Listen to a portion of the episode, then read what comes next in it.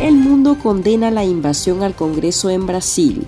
Analistas señalan que el régimen de Nicaragua es descarado y oportunista al intentar mostrarse a favor de la democracia tras el asalto de las instituciones en el país suramericano. Además, líderes religiosos y políticos instan a no repetir la historia, creyendo en el presunto diálogo que Ortega intenta establecer con la comunidad internacional. Y en otras noticias, el príncipe Harry de Gran Bretaña lanza su libro con incendiarias revelaciones. Bienvenidos al podcast ahora de Artículo 66. Les saluda Marlin Balmaceda y me acompaña Slich Chica.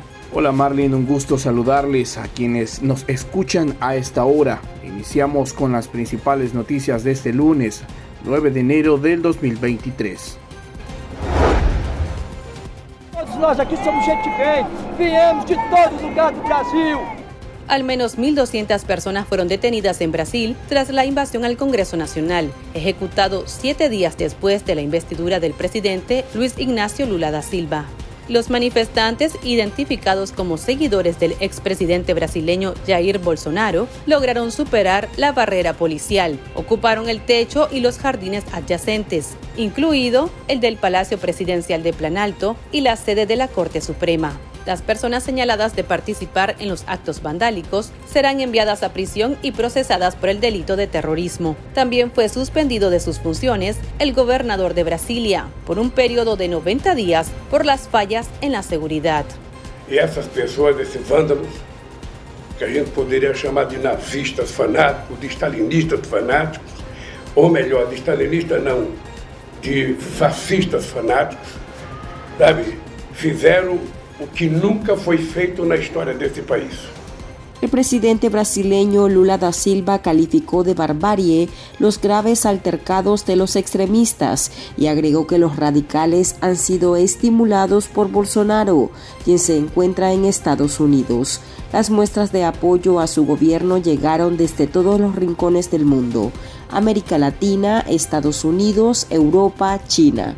Para la comunidad internacional representó un intento de socavar la democracia, la cual logró resistir. Por su parte, el régimen de Daniel Ortega y Rosario Murillo declaró que el asalto es una manifestación del terrorismo golpista, que se ha manifestado contra movimientos, partidos y líderes progresistas, según la misma dictadura de Nicaragua, fue un intento de golpe de Estado contra un gobierno legítimamente recién electo. Así lo expresó Murillo en su comunicado de este lunes. Como sabemos, la democracia, las libertades, la dignidad, la cultura pertenecen a los pueblos y el golpismo que ha venido queriendo infructuosamente usurpar los derechos inviolables de nuestros pueblos una vez más ha quedado y quedará, estamos seguros, sepultado por el desconocimiento, el desprecio popular. Sin embargo, en conversaciones con el ex embajador de Nicaragua en la OEA, Arturo Macfields, el mensaje emitido por la dictadura es un descaro y oportunismo. El periodista manifestó que todo intento de golpe es condenable, pero lo peor es ver a los dictadores de Cuba, Nicaragua y Venezuela llamando a respetar la democracia y el Estado de Derecho. Creo que fue una prueba interesante para la nueva administración de Lula en este su tercer mandato porque demostró la fidelidad, por lo menos hasta ahora, de las fuerzas del orden público que respondieron de forma inmediata. Y lo otro es que no se vio como en Nicaragua una masacre de 350 personas a lo largo del proceso de, represión, ¿verdad?, desde 2018.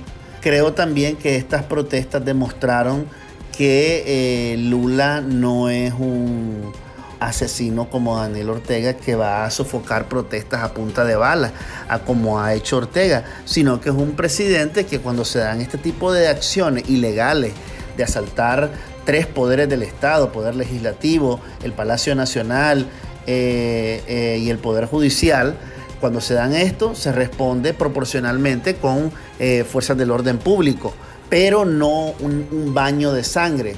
Entonces creo que ahí él se desmarca de, las tres dictaduras de Cuba, Nicaragua y Venezuela. Y eso es lo importante. Lula acaba de decir, yo no soy un dictador criminal. Soy un presidente de izquierda, pero no un dictador criminal. Esa declaración lo separa radicalmente de Ortega.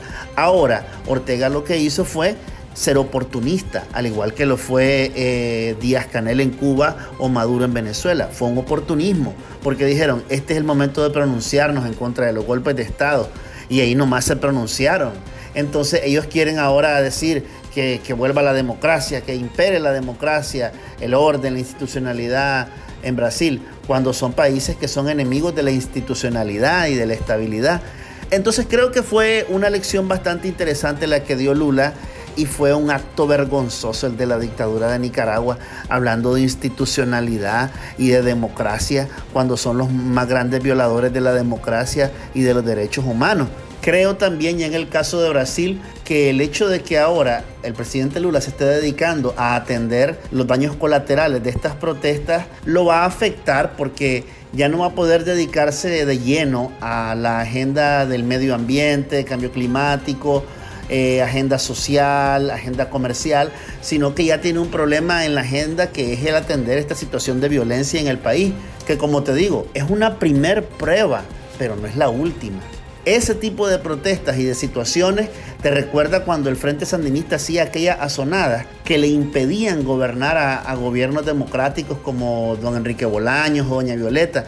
Entonces, ese tipo de protestas te desgasta y te gasta tus recursos y tu energía y te impide avanzar en el desarrollo social y económico de un país.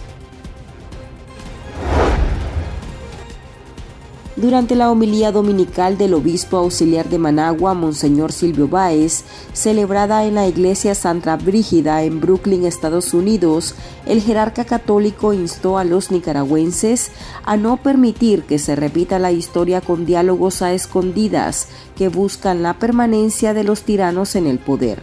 El mensaje del obispo se da cuando en Nicaragua se comenta sobre un posible interés de Daniel Ortega en establecer un diálogo con la comunidad internacional.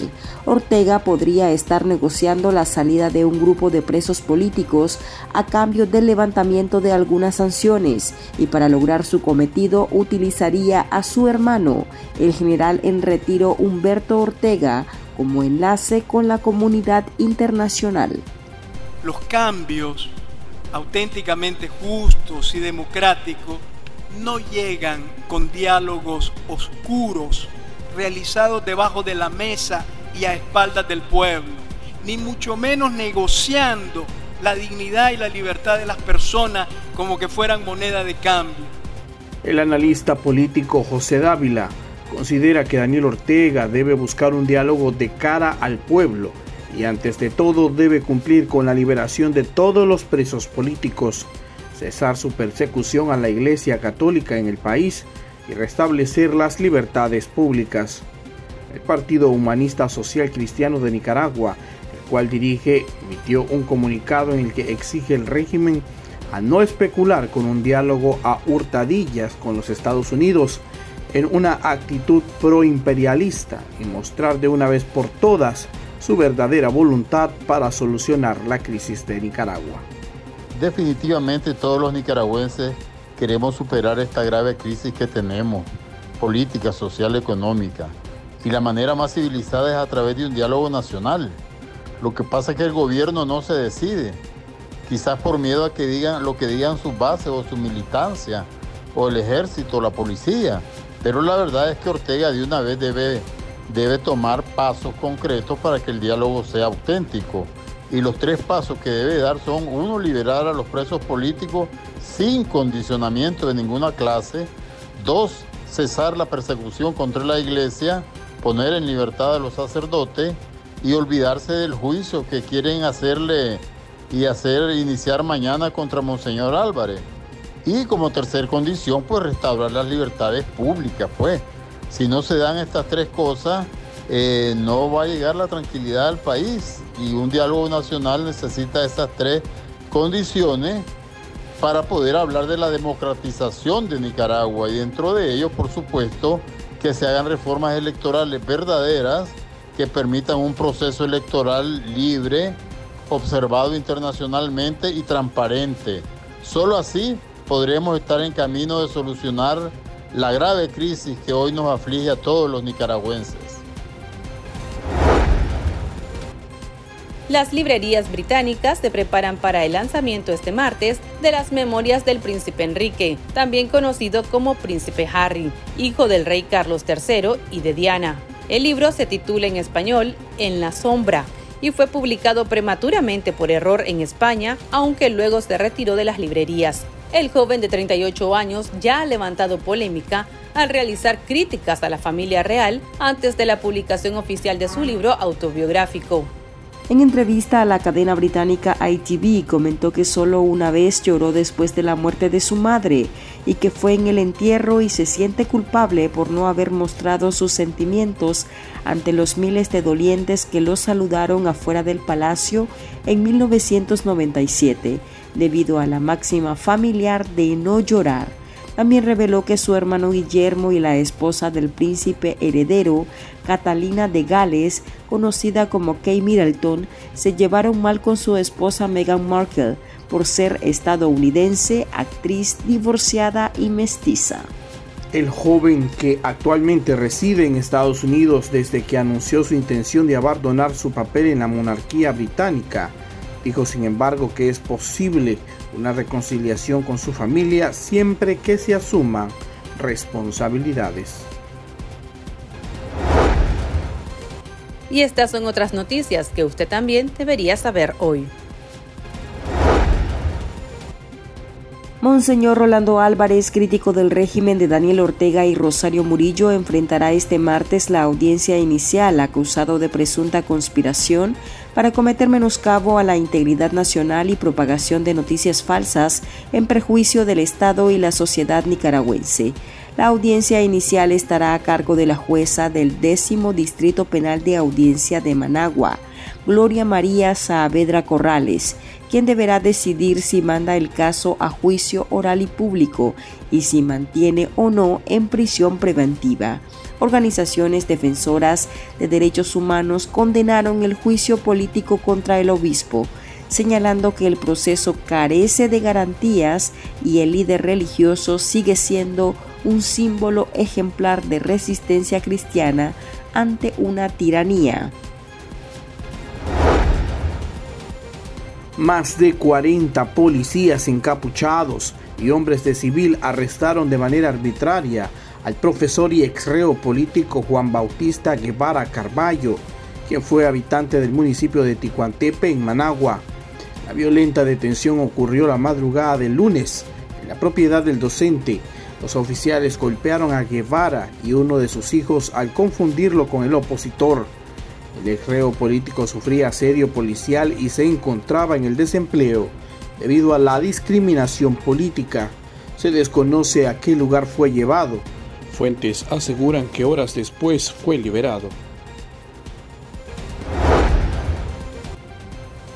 El diario La Prensa denunció este lunes que el régimen de Nicaragua echará a andar la imprenta que le fue ocupada en agosto de 2021 y que se encuentra desde entonces tomada por la policía. Según información extraoficial, el régimen recontrató al personal especializado en el manejo de la imprenta comercial y adquirió insumos para el funcionamiento de los equipos. La organización regional Poses del Sur también denunció este día que el 2022 fue sombrío para la libertad de prensa en el país el año pasado, 93 periodistas fueron obligados al exilio.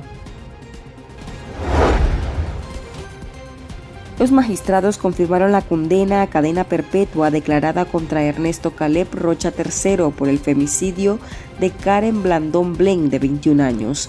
La defensa solicitó a los magistrados que la pena se redujera a 30 años de cárcel, alegando que Rocha III es un reo primario, no tenía antecedentes y había admitido los hechos, pero fue denegada. El femicida cumplirá la pena en el sistema penitenciario Jorge Navarro, conocido como la modelo en Tipitapa. Aquí termina este episodio de este lunes. Recuerde que esta y otras noticias usted las puede leer en nuestra web www.articulo66.com. También puede suscribirse a nuestro podcast y seguirnos en las redes sociales como Artículo 66 y en Twitter arroba Artículo 66 Nica. Hasta la próxima.